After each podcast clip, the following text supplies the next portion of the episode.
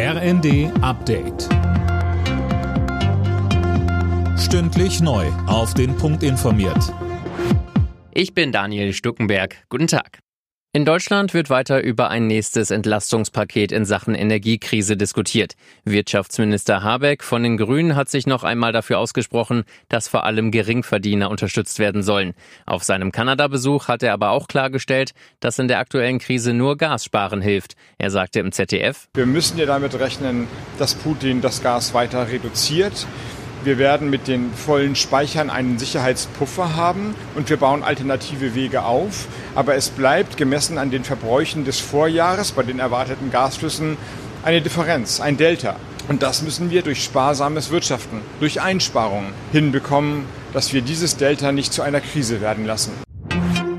Zwölf Unternehmen haben Geld aus der ab Oktober geplanten Gasumlage beantragt. Darunter ist auch der kriselnde Gashändler Uniper. Die Umlage von 2,4 Cent pro Kilowattstunde soll vorerst bis Ende März 2024 auf die ohnehin gestiegenen Gaspreise obendrauf kommen. Mehrere Unionspolitiker fordern, dass Russen keinen Urlaub mehr in Deutschland machen dürfen. Vize-Fraktionschefin Lindholz fordert wegen des Ukraine-Kriegs in der Bildzeitung ein klares Zeichen. Mehr von Tim Britztrup.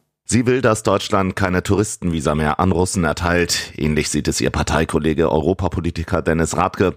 Er sagte, wer Putin stoppen will, darf jetzt nicht locker lassen, sondern muss mit einer Touristenvisasperre für russische Staatsbürger nachlegen. Zuletzt hatten unter anderem Estland, Lettland, Litauen und Tschechien die Vergabe von Schengen-Visa an Menschen aus Russland eingestellt. Mehrere Länder wollen nachziehen. Kanzler Scholz hatte sich zuletzt skeptisch geäußert. In Bremerhaven wird seit heute versucht, den in Schieflage geratenen Leuchtturm Stück für Stück abzubauen. Falls der Plan scheitert, wollen Experten ihn kontrolliert umfallen lassen. Das Landstück, auf dem der Leuchtturm steht, war letzte Woche abgesagt. Alle Nachrichten auf rnd.de